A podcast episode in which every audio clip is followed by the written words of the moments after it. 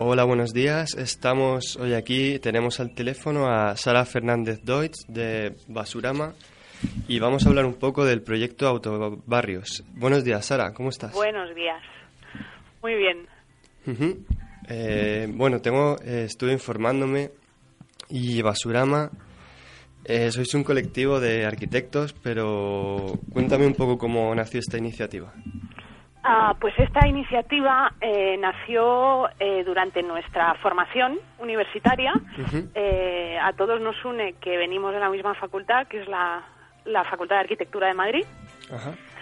Y nació un poco en segundo año de carrera,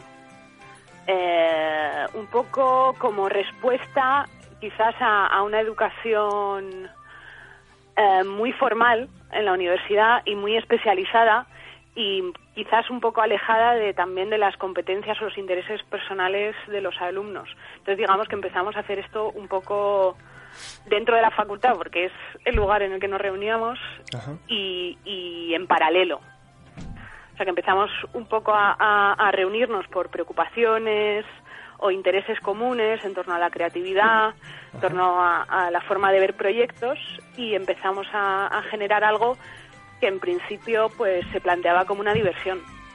O sea, que, nació hace 14 años. Y empezasteis a andar un, un proceso que luego echó a andar solo, ¿no? Y ahora os movéis por disciplinas muy variadas.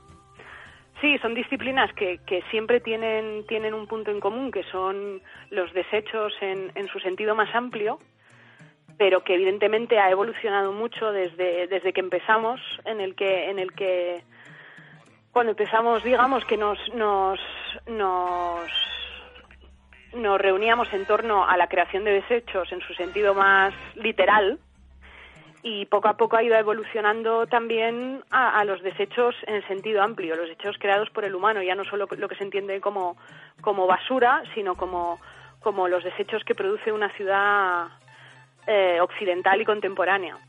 Desde los desechos urbanos, eh, todos esos todos esos agujeros en torno a los procesos de consumo que son que son pues el ABC de una ciudad occidental, ¿no? Y a partir de ese concepto y esa realidad de residuos, eh, reflexionar sobre la propia cultura, sociedad de masas, eh, cómo funciona, cómo piensa, ¿verdad? Exactamente. Digamos que todo, todo nuestro trabajo que es verdad que se mueve en ámbitos desde, desde urbanos, artísticos, siempre en torno a, la creatividad, ¿no? En, en, un poco, al final, los objetivos de nuestro trabajo siempre es visibilizar eh, esos conflictos, ¿no? Analizar un poco, un poco la forma de vida, la forma en la que, en la que pensamos, en la que vivimos, en la que producimos, y, todos nuestros trabajos, digamos, de alguna forma quieren, quieren apuntar y señalar esos, esos y visibilizar eh, esos procesos. Porque vosotros entendéis el arte no como algo estático y contemplativo, sino como pues una acción creativa como tal, ¿verdad? Sí, digamos que nosotros entendemos el arte como, como una forma creativa de llegar a la gente y es cierto que, que, el arte a día de hoy se entiende, no siempre se entiende así, no, no es algo intrínsecamente relacionado con la gente, de hecho suele ser algo muy alejado de la gente, ¿no? Lo que nosotros de hecho llamamos la alta cultura, que es bueno, pues aquella que se puede enlatar, se puede vender y que y, y que es tan es contemplativa, ¿no? Como lo has dicho tú. Nosotros intentamos hacerlo de alguna forma un poco más terrenal. Ajá. Si englobando en el arte cualquier proceso creativo para nosotros. Sí, porque por lo que he leído y tengo entendido vosotros, o sea, lo que entendéis es el arte como una herramienta de transformación social y trabajar con lo ya existente, de ahí la idea de los residuos y de todo aquello que se desecha de nuestra forma de vida, que al final queda abandonado como si hubiera un espacio infinito donde echar esos desechos y la idea es como reciclar un poco, crear algo nuevo a través de, lo existente en, en, lugar de generar realidades ilusorias, paralelas, místicas, ¿verdad? Sí, em, digamos que nosotros entendemos entendemos los desechos y esos procesos como una oportunidad para reflexionar y, y siempre lo intentamos hacer desde la creatividad porque porque tenemos el convencimiento y la fe de que la creatividad es, un, es una gran herramienta de cambio y es una gran herramienta de visibilización, ¿no? Sí, eh, yo la verdad es que por lo que he visto en vuestros eh, vuestra página que tenéis también textos porque pues como ya hemos dicho os movéis por muchas disciplinas y hay textos ahí que respaldan un poco todas estas ideas y bueno, habéis trabajado proyectos en muchos lugares y uno de los proyectos en los que os habéis embarcado recientemente es en el barrio de San Cristóbal de Los Ángeles, ¿verdad? Sí, um, Autobarrio San Cristóbal, que tiene lugar en, este barrio de, la periferia del sur de Madrid, es, es, digamos, nuestro proyecto más a largo plazo, en el que nos han otorgado el tiempo para investigar eh, de la forma más generosa eh, posible y, es, es, un proyecto que, que, es verdad afina trabajos y procesos que llevamos muchos años eh, poniendo en práctica, pero que esta vez hemos llevado un poco a cabo de principio a fin, ¿no? Porque llevamos llevamos tres años trabajando trabajando en el barrio y, trabajando en un ámbito muy concreto que es en el, en el conflicto urbano, ¿no? En, esos desechos espaciales eh, producidos dentro de la ciudad, que son muchos, que no solo en San Cristóbal de los Ángeles. Sí, o sea, propios residuos que no son ya eh, objetos desechados como tal, sino incluso espacios que quedan descuidados y, y pues se pueden readaptar y generar, crear cosas nuevas. Pero bueno, tengo entendido que además de Basuramos juntasteis con otros con otras asociaciones locales, ¿no? Del, del barrio de San Cristóbal. Sí, digamos que Autobarrios cuando nació, que nació en 2012,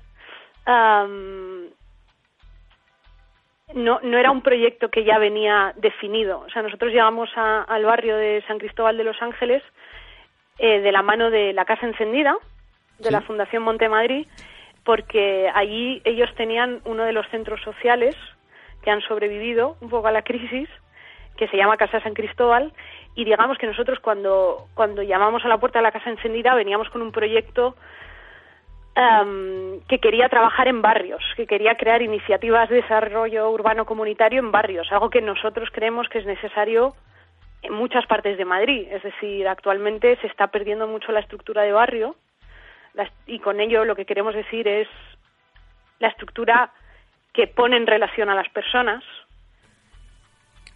Y, considerábamos, bueno, que no San Cristóbal de los Ángeles en especial eh, tenía, tenía ese conflicto, pero, pero digamos que aterrizamos en ese barrio un poco de la mano de nuestros financiadores, ¿no? Entonces, desde, en el momento en el que llegamos, digamos, teníamos que contextualizar un proyecto que en el fondo era bastante amplio, que podría, podría haber sido otra cosa de lo que ha sido hoy.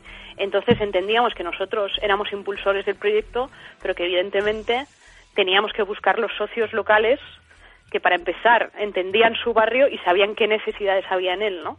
Entonces durante un año eh, estuvimos buscando las personas con las que trabajar, dónde trabajar y, y, diseñar, contextualizar el proyecto. Entonces durante ese año visitamos un poco todas las estructuras del barrio y, le dimos forma al proyecto. Entonces, esas estructuras que principalmente eh, ahora a día de hoy son los cogestores del proyecto, los coautores del proyecto, eh, son eh, la Asociación de Vecinos La Unidad de San Cristóbal, Casa San Cristóbal, el Centro Social de la Fundación Montemadrid y Educación, Cultura y Solidaridad, con los que con los que hemos hemos hecho el proyecto que es que es hoy, ¿no? Y son ellos justamente los que los que nos dijeron dónde trabajar, o sea, nos dieron el lugar que es ahora ese puente que está debajo de la Avenida Andalucía, que era un espacio eh, absolutamente abandonado, pero que era una de las entradas principales al barrio, es decir, no, no era un espacio por el que nunca se pasa, que está absolutamente olvidado en la esquina de un barrio, sino que era la entrada principal al barrio y un lugar de paso, de hecho, de, de todo el distrito. Y entonces durante ese año em, digamos que trabajamos con ellos en sus procesos existentes, porque eh, eh, San Cristóbal tiene algo que es un barrio que por sus condiciones ha venido mucha gente a investigar y hacer proyectos en él. Eh, ¿Por qué, digamos, les gustó nuestra propuesta? Porque finalmente entendían que iba a haber un, un resultado físico, algo construido, ¿no? No algo que se quedara en papel. Y eso les atraía de alguna forma mucho, porque es verdad que, que San Cristóbal tiene algo de muy positivo que ha hecho que el proyecto sea lo que soy. Y es que, al contrario de muchos barrios, él ha, ha, conservado una estructura muy fuerte de barrio, es decir, tiene muchas asociaciones que trabajan en ese tejido social y no es un, no es un barrio falto de espacios públicos, por ejemplo, ¿no? Pero como todos, es, es, un, es un barrio falto de espacios públicos no regulados. Es decir, ese es uno de los problemas de la ciudad contemporánea que en nombre del civismo, de alguna forma, se ha, se ha perdido mucha espontaneidad en el espacio público, ¿no? Igual que nuestras abuelas, pues bajaban las sillas al espacio público y se ponían a jugar a las cartas y, digamos, tenían eh, cierto grado de libertad dentro del espacio público que al final es el lugar donde te encuentras. Claro, y lo importante es habilitar el espacio público en, tanto que el trabajo no sea solo la construcción del lugar, que también fue el propio proceso de construcción, sino luego todo lo que se hace a raíz de ello, el lugar de encuentro de los vecinos, crear una red comunitaria, fortalecer esa red comunitaria, el encuentro de ámbitos que en principio a lo mejor son distintos o no tienen mucho en común, pero que en el fondo sí lo tienen y a raíz de ese encuentro pues se puede detectar ese, ese interés común y reactivar la creatividad. Eh, de hecho, en el en el Puente de Colores eh, hacéis actividades, ¿verdad? Con, con, cierta regularidad. Claro, digamos que nosotros nuestro objetivo no era no era solo mm, volver a recalificar un espacio que simplemente estaba abandonado. Eh, nosotros nosotros entendemos que la que la fuerza de este proyecto es es el cómo lo hemos hecho. Es decir, no no entendemos que un buen espacio público es un espacio adecuadamente diseñado, es decir, que tiene los muebles adecuados para la convivencia.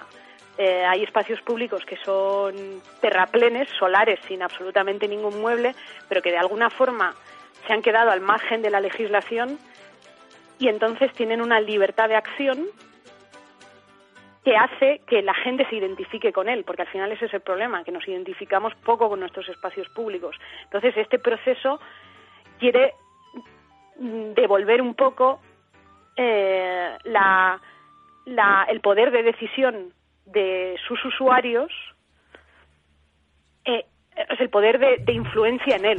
Entonces, el, por eso el proceso era tan importante. Digamos que nosotros empezamos ya no solo, no solo a construir con los vecinos, sino a decidir qué cosas iban a pasar en él, que es un trabajo en el fondo que es invisible, no depende solo de, los objetos que hayas, que hayas puesto en el espacio. Entonces, el objetivo siempre era que, que ese espacio, a la larga, fuera un espacio en el que pasaran cosas, en el que hubiera experiencias.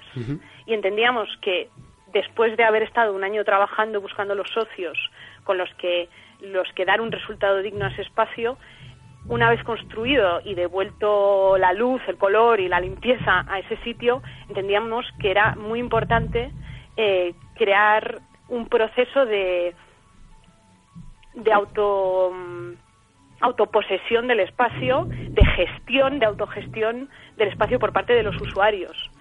Es decir, crear un grupo que, que gestionara ese espacio, que entendiera las necesidades del barrio que potenciara cosas que no suelen pasar en la periferia de Madrid, es decir, un grupo de gestores. Y en el caso de Autobarrio San Cristóbal, eh, son jóvenes los que, los que gestionan ese espacio, principalmente porque esa fue una petición de las asociaciones, que la juventud eh, del barrio pudiera tener un espacio en el que responsabilizarse, en el que actuar, porque es, es cierto que a nuestros jóvenes no les solemos dar esa oportunidad, ¿verdad? Y entonces desde mayo que desde mayo de este año que terminamos la construcción nosotros estamos formando a, a grupo de jóvenes para que se conviertan en gestores culturales del espacio y que eh, hagan posible experiencias culturales bajo el puente entonces digamos que desde desde mayo que empezamos, pues ya ha habido dos cines al aire libre allí y ahora, eh, dentro de una semana, va a haber un festival de la palabra. Ajá, sí, eh, el día 22, ¿no? Va a ser este, eh, este próximo evento, el Recirrap, en el, en el Puente de Colores. Sí. Y bueno, aquí vamos a entrevistar a algunos de los artistas y de los, aparte de hablar contigo, vamos a hablar también con algunos más de los organizadores para que nos cuenten un poco también su, su versión. Y bueno, eh, este proyecto de autobarrios tiene miras hacia expandirse a más barrios o de momento estáis funcionando en San Cristóbal solamente. Cuéntame un poco. Digamos que, que, nosotros cuando creamos este proyecto, ya te digo, entendíamos que autobarrios en sí es una herramienta, es decir, es una herramienta creativa, es una herramienta eh, urbana para al final eh, devolver los espacios a sus usuarios, con lo cual evidentemente nosotros entendemos que es una herramienta que puede servir a cualquier barrio, pero que en cada barrio tendrá su contexto. Evidentemente tendrá su forma y, su proceso. O sea que, que nosotros entendemos que, igual que no es una metodología completamente exportable, porque evidentemente cada, cada barrio tiene su contexto y tiene sus circunstancias, entendemos que, que es una necesidad global, con lo cual puede ser una herramienta útil para muchos barrios. Pero por el momento, desde luego, seguimos, seguimos el proceso de, de autobarrios que nosotros ilusoriamente creíamos que, que, tardaría seis meses y ya llevamos tres años. Eh, bueno, entonces podemos decir que ha servido como un poco ejemplo para que otros barrios también se animen a realizar estas iniciativas y bueno, hablando un poco del Recirrap, que ya lo estamos preparando para dentro de poco más de una semana, eh, si nos puedes contar algo de algún artista o como quién, quién, quién quiso hacer este, este evento, quién lo, pro, quién lo propuso. ¿Quién lo promovió? Pues digamos que dentro de, este curso de gestión cultural, eh, al final, digamos, es un curso cuya finalidad es darle las capacidades a estos jóvenes, capacidades muy eclécticas, eh, para, para poder gestionar cualquier experiencia cultural, tanto una que a ellos se les ocurra, como la capacidad, por ejemplo, para, para ayudar y gestionar y potenciar una propuesta que venga desde un vecino hasta una institución cultural y en este caso el Recirrap eh, a diferencia del cine, que sí que fueron propuestas desarrolladas exclusivamente por este curso de gestores culturales de autobarrios, en este caso vino un poco eh, por la iniciativa de un chico eh, que es gran amante de la poesía, que se llama Andrés París y que es un joven del barrio de San Cristóbal, que, que a través de la asociación de vecinos se dijo que, que estaría, que les gustaría que le gustaría hacer algo en torno a la poesía. Entonces, digamos, la Asociación de Vecinos devolvió un poco esta propuesta al curso de gestores culturales y esto, eh, el curso potenció un poco y redondeó la propuesta, ¿no? Entonces, incluyendo un poco eh, varias disciplinas en torno a la palabra. Eh, el rap, la poesía, que era en principio el epicentro de la propuesta, la radio, o sea, todo un poco a lo que girara en torno a la palabra, que es verdad que son disciplinas que a veces nos quedan muy alejadas, como la poesía, ¿no? que es un gran desconocido para muchos de nosotros. Entonces, esta propuesta en principio viene de un vecino, pero es un gran aprendizaje para, para estos gestores que tienen que aprender a, colaborar con las estructuras del barrio y potenciar eh, eh, sus propuestas, porque al final ese es el rol para el que, por el que existen ¿no? estos chicos. Sí, de hecho a, Andrés París le vamos a tener aquí la semana que viene. Mm, puede que venga con Patti de Frutos y Laura Navarrete. No está confirmado si van a Vanilleras también. Y bueno, ya nos hablarán un poco más del, evento.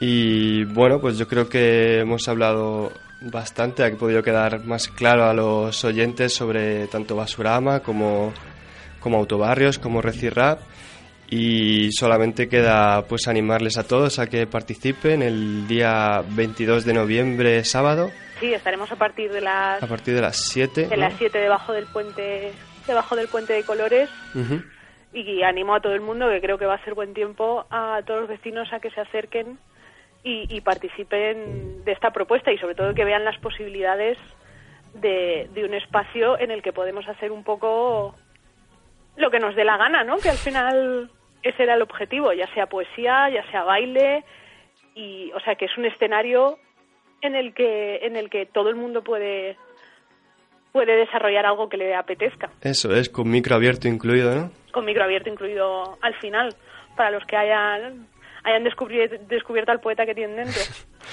Muy bien, pues allí nos veremos y espero que nuestros oyentes también se animen a, a participar.